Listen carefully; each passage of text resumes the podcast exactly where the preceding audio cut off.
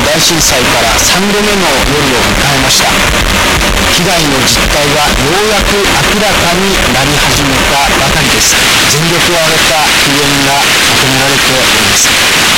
今回の地震はご覧いただきましたように想定を超えるものだったのかもしれません。しかし被災した方々の苦しみを思う時被害を拡大させない手立ては本当になかったのかどうか。その点を改めて考える必要があります。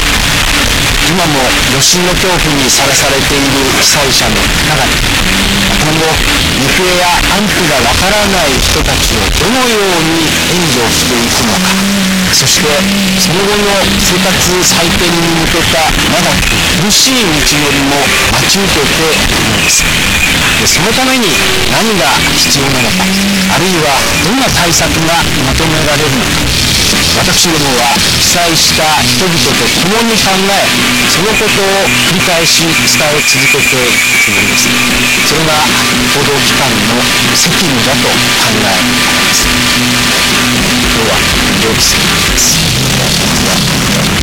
時刻は10時半になりました。地震と津波に関する情報をお伝えします。東京電力は今回の東北関東大震災で運転を停止している原子力発電所や火力発電所があるため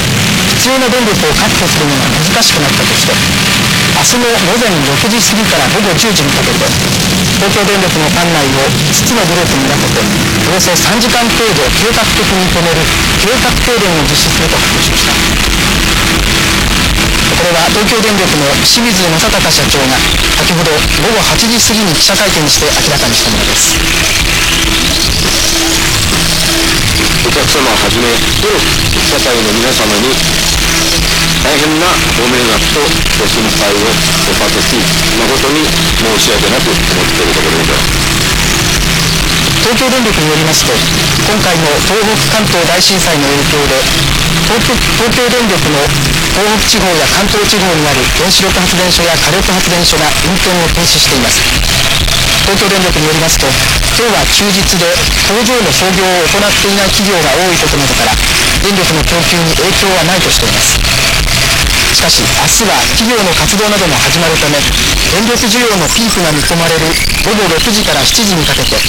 必要とみられる4100万キロワットに対して供給できるのは3100万キロワットにとどまる見通しになりました。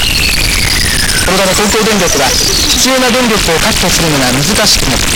東京などを含めた首都圏で大規模な停電が起きる恐れがあるとして恐れもあるとして明日あらかじめ地域を区切った上で順番に一定時間電気の供給を止める計画停電を実施することを決めました。